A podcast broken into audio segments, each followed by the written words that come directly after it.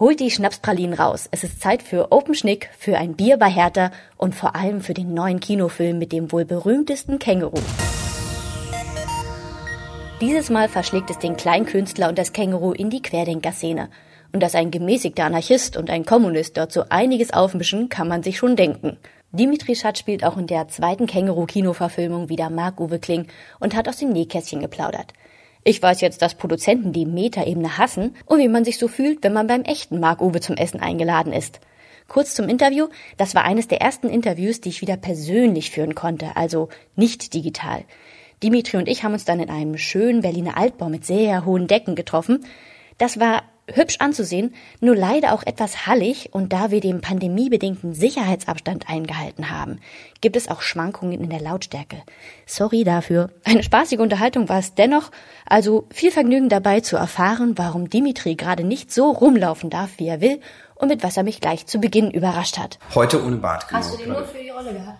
Den habe ich äh, für die Rolle damals gehabt und danach äh, war ich nur mit Schnurrbart und jetzt gerade bin ich eigentlich hauptsächlich glatt rasiert für eine neue Sache, die ich drehe. Wenn du so rumlaufen darfst, wie du willst, wie läufst du dann rum? Das passiert momentan gar nicht so häufig, weil ich ähm, eigentlich von einem Projekt ins andere meistens hüpfe und dann dort äh, mich dem anpasse, was die Rolle jeweils braucht. Das ist ja ein Glück, Glücksgriff für einen Künstler. Absolut.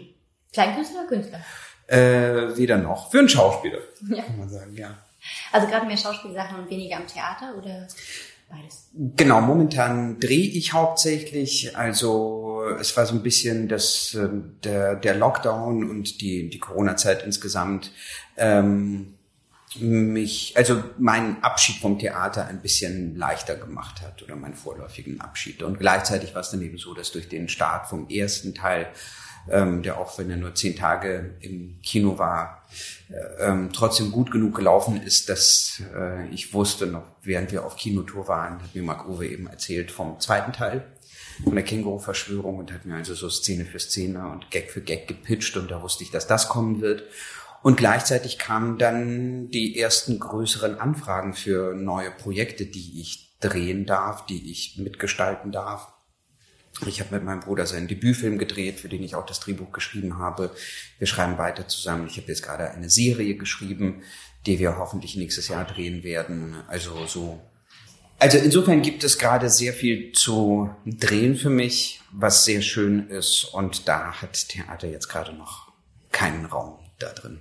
Also aber auch der perfekte Einstieg dann ins, ins große Kinobusiness. Absolut, absolut. Kommen wir auch gleich mal zum Film. Ich habe mich ganz oft gefragt, ähm, ich, ich hinterfrage auch manchmal so die technischen Dinge.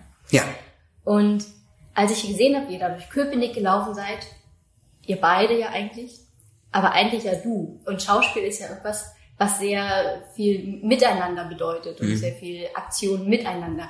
Und wie bist du da mit der Animation rumgelaufen? Eine sehr tolle Animation, eine preisgekrönte Animation, aber immer noch eine Animation. Und wie, welche Tricks hast du da als Schauspieler, um mit jemandem zu spielen, der vielleicht gar nicht da ist? Also meistens ist ja jemand da. Meistens ist das ein Schauspieler in einem Motion Capturing Anzug, entweder Volker Zack oder Fabian Becker, der es übernommen hat noch. Der ist, ähm, der hat das gespielt, während Volker Zack äh, die Figur Heinz gespielt hat im Film. So, also der war immer wieder so auf Springerposition. Und also in den meisten Fällen ist ein Kollege dabei, den ich anspielen kann. Das, was das besonders Schwierige war, war, dass es diesmal ja ein Roadmovie ist und in den meisten Vehikeln, in denen wir unterwegs waren, war es nicht möglich, mit Motion Capturing zu arbeiten. Also wenn wir im Bienenmobil unterwegs sind, ging es nicht. Im Bus war es eine Schwierigkeit. Auf der Dresine ging es nicht. Ähm, und das macht es dann wirklich sehr, sehr, sehr schwierig, weil ich dann mit niemandem spiele und es im Fall des Autos zum Beispiel sogar so war, dass mir niemand den Text einsagen kann, weil niemand im Auto mitsitzen kann. Und das sind die schauspielerisch wirklich sehr, sehr, sehr herausfordernden Tage gewesen, wo dir niemand helfen kann und wo ich einfach auf Blindflug spiele. Das ist tough. Vor allem, weil die Figur Mark Uwe ja im Gegensatz zu der vom, also das Känguru hat die Gags. Das Känguru macht das Besondere und ich mag gar nicht so viel. Und dann ähm, darauf zu vertrauen und zu wissen, das Besondere kommt da auf meine Performance noch drüber. Das kommt später noch rein. dieses Vertrauen hatte ich dann irgendwann, aber an manchen Tagen ist es wirklich sehr schwierig. Und ich denke, das ist eine richtig blöde Szene, weil ich halt nur das sehen kann, was ich spiele. Und ich denke, das ist richtig scheiße. Ich kann schon mal spoilern, ist nicht scheiße geworden. Sehr gut. Schon gut geworden. Aber ich kann mir gut vorstellen, dass man am Ende des Tages das Känguru nicht mehr so aus dem Kopf rauskriegt, wenn man sich das auch immer noch selber vorstellen muss, wenn du dir quasi die Texte noch selbst einphilosophierst. Ja. Wie hast du das Känguru dann wieder aus deinem Kopf rausbekommen? Oder ist es immer noch da? Das Känguru ist kommt relativ schnell raus. Es kommt dann nur rein. Ich, ich stelle jedes Mal fest, wenn ich dann die ersten Shots sehe, die mit fertig animiert im Känguru sind, das macht ein ganz, ganz, ganz komisches Gefühl in mir, weil es etwas ist, wo ich dabei war und was davor nicht da war. Und auf einmal ist es da und das ist so strange, weil es wirklich, wirklich, wirklich zum Teil extrem, extrem, extrem, extrem gut animiert ist. Also es ist super gut animiert, aber zum Teil ist es so gut animiert, dass es mich selbst reinlegt. Und das ist ein ganz komisches Gefühl. Hä, das ist ganz anders, aber ich war dabei. Genau, ich war da und das ist so, ich habe es beim ersten Teil so ein bisschen verglichen wie mit dem komischen Gefühl, wenn man ein Foto von sich auf einer Party sieht, von der man denkt, da war ich nicht. Ich ich war da nicht, das muss fake sein. Das ist so, so ein ganz unheimliches Gefühl.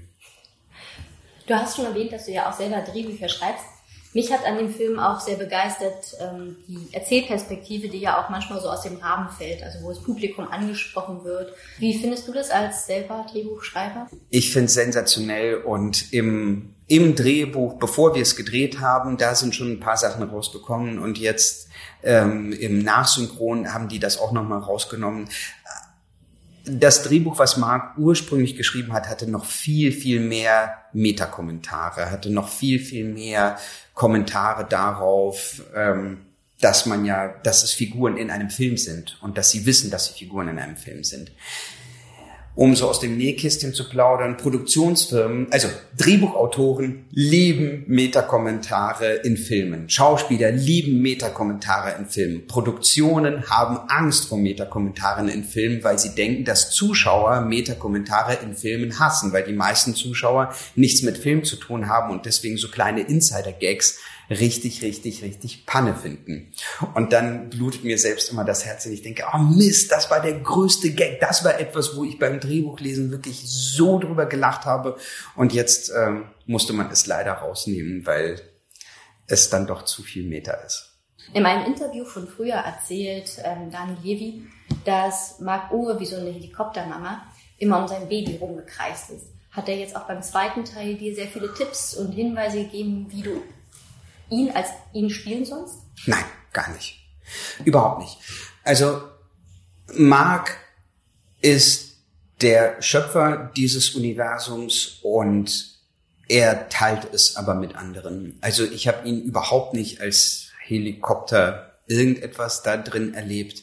Ähm, Ganz im Gegenteil. Er ist sehr interessiert und wenn jemand einen besseren Vorschlag hat und etwas Lustigeres, dann ist er der Erste, der das anerkennen kann und sagen kann, oh Mann, das ist lustiger. Das ist richtig lustig. Wir machen das. Das kann er total gut abgeben.